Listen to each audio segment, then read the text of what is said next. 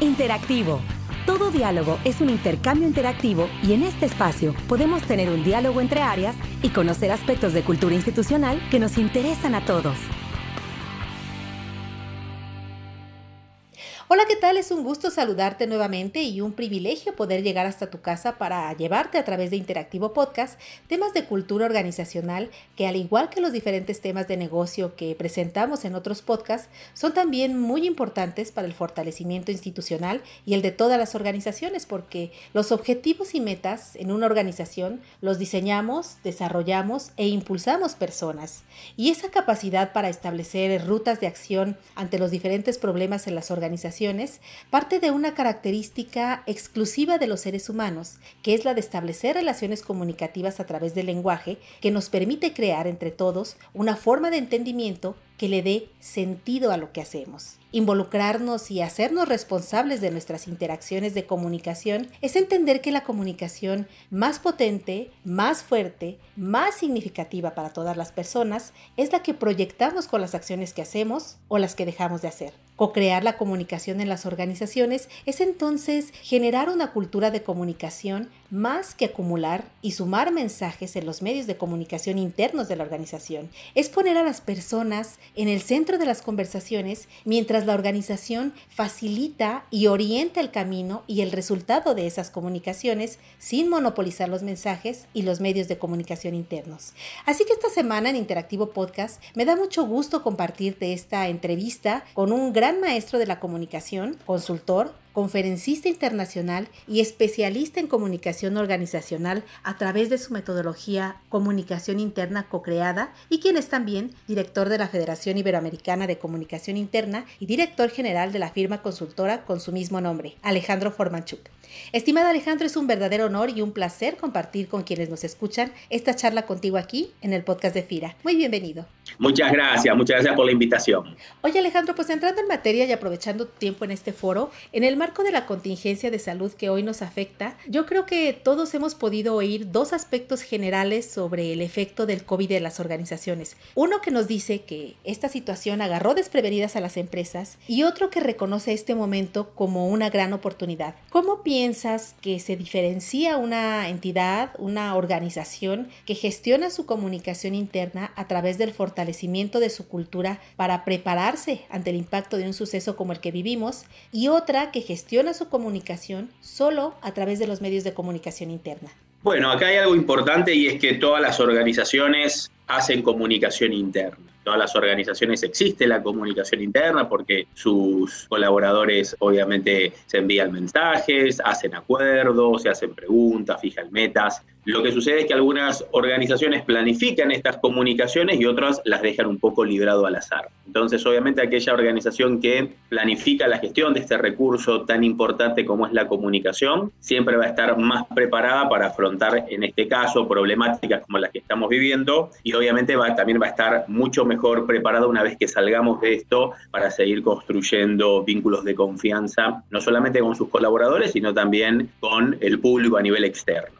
¿De dónde parte o debe partir una organización para fijar sus objetivos de comunicación interna y propiciar una comunicación interna co-creada? Bueno, es muy buena la pregunta. Yo creo que una organización no tiene que tener en sí mismo objetivos de comunicación, sino que lo que tiene que tener una organización son objetivos de negocio, objetivos como empresa, objetivos estratégicos. Por lo pronto yo entiendo que la comunicación es una herramienta que le ayuda a la organización a alcanzar sus objetivos. Entonces, para mí lo que tiene que hacer un comunicador o una comunicadora o un área de comunicación es conocer cuáles son los objetivos de esa organización y a partir de ahí ver cómo, a partir de una mejora en esa comunicación, puede ayudar a la organización a llegar a donde quiere llegar. Yo desarrollé hace varios años un modelo que se llama comunicación co-creada y básicamente lo que propone es que la comunicación en una organización no solamente se gestiona a partir de un departamento, de un área de comunicación, no solamente la hace un comunicador o una comunicadora, no solamente se hace a través de los medios clásicos de comunicación, sino que todas las personas son creadoras de esa comunicación y por ende todas las personas tienen que asumir esa responsabilidad, pero también verlo como una oportunidad, como la oportunidad de poder generar buenas comunicaciones, buenas conversaciones, no solamente a través de las palabras, sino fundamentalmente a partir de sus acciones.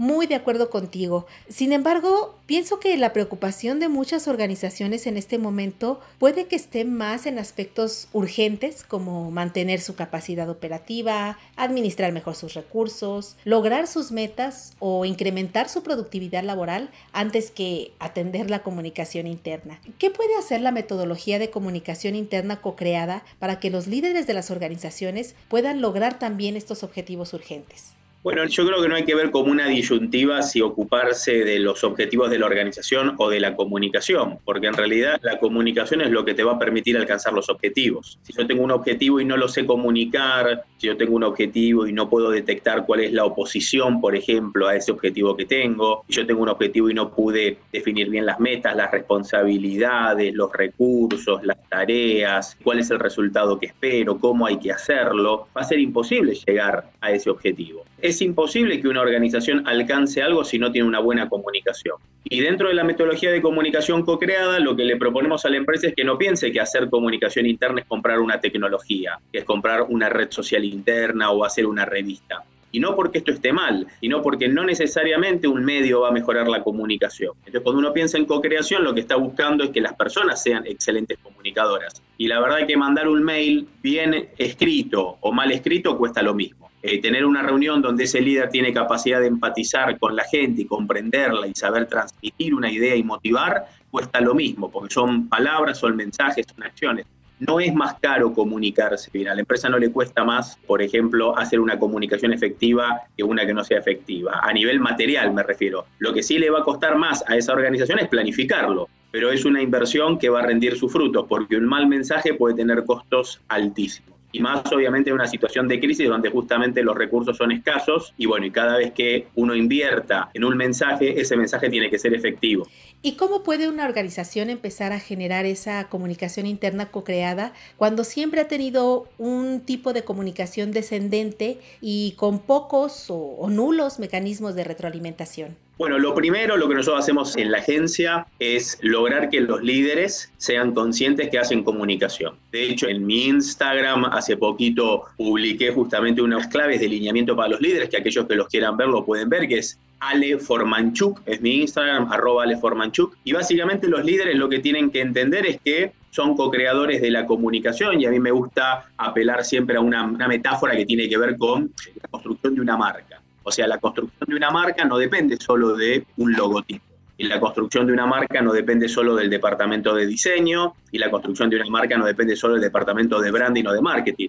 Cada persona que forma parte de una organización contribuye a crear esa marca. Bueno, lo mismo sucede a nivel de comunicación interna. Desde luego que hay diferentes grados de responsabilidad. Una persona que tiene a su cargo, supongamos, una publicidad, obviamente va a tener más impacto a nivel de trascendencia con esa comunicación que un colaborador que a lo mejor no está en un puesto, digamos, dentro de un área de marketing. Pero eso no significa que esa persona no sea co-creadora de la marca. A nivel interno pasa lo mismo. Lo primero que los líderes tienen que entender es que una buena comunicación interna no se hace solo con medios, no se hace solo desde un área de comunicación y que tienen que asumir este compromiso y esta responsabilidad.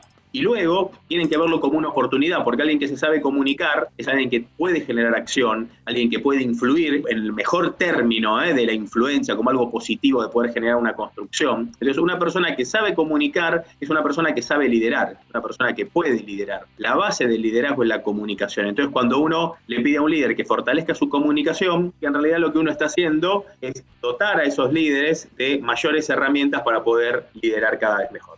Por último, Alejandro, en tu experiencia como consultor, especialista internacional en el área de la comunicación interna, ¿qué ejemplos nos puedes compartir respecto a la utilidad o la diferencia que la comunicación interna co-creada ha hecho en las organizaciones que han apostado por un modelo de comunicación interna como este?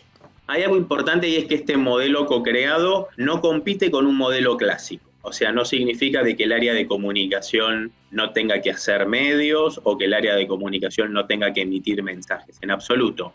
Esto es algo complementario, ¿no? Y volviendo a, esta idea del branding, o sea, desde luego que una marca necesita una buena publicidad, un buen logotipo, un buen packaging, pero eso no, no impide de que los empleados sepan que también son embajadores de marca. Y esto mismo sucede a nivel de comunicación interna. Lo que nosotros siempre proponemos a las organizaciones es que, desde luego, que hagan toda la inversión necesaria para que sus áreas de comunicación tengan grandes medios a nivel informativo, que inviertan en tecnología, que si quieren tener redes sociales internas, desde luego que inviertan en eso porque está perfecto, pero que sepan que tienen que complementar y tienen que darse cuenta de que la comunicación va más allá de los medios.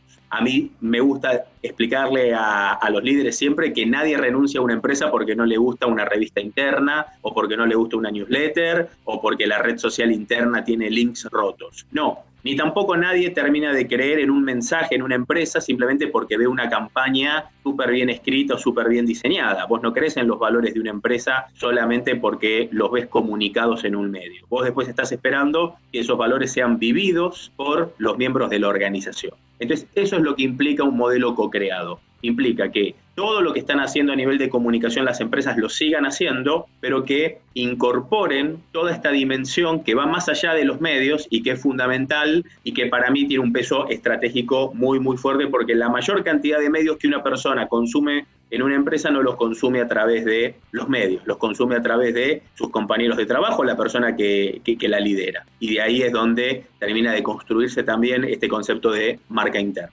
Bueno, pues Alejandro Formanchuk, director de la Federación Iberoamericana de Comunicación Interna y consultor y director de la marca consultora del mismo nombre, muchas gracias por compartirnos tu conocimiento y experiencia en este tema. Y bueno, también si gustas comentarnos los medios de contacto para quienes deseen conocer más acerca de tu trabajo y de la metodología Claro que sí, pueden ingresar a la página de la agencia que es formanchuk.com.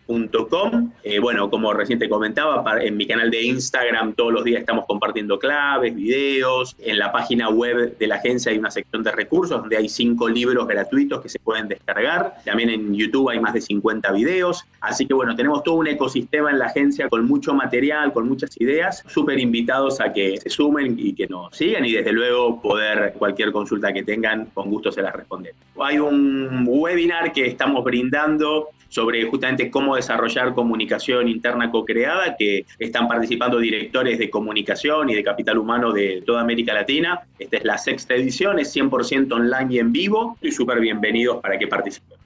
Bien, pues ahí están los datos y como cada semana, les invitamos también a que nos retroalimenten con sus likes, comentarios y sugerencias en las redes sociales de FIRA y recuerden que pueden suscribirse también al podcast a través de las plataformas de iTunes y Spotify en Internet. Se despide de ustedes Cecilia Arista y en la producción Axel Escutia, deseando como siempre que cuenten con salud, creatividad y resiliencia para potenciar sus conocimientos y motivar ante esta situación de pandemia una transformación hacia la mejora personal y profesional. Hasta la próxima emisión. Este podcast es una producción de la Subdirección de Promoción de Productos y Servicios de FIRA.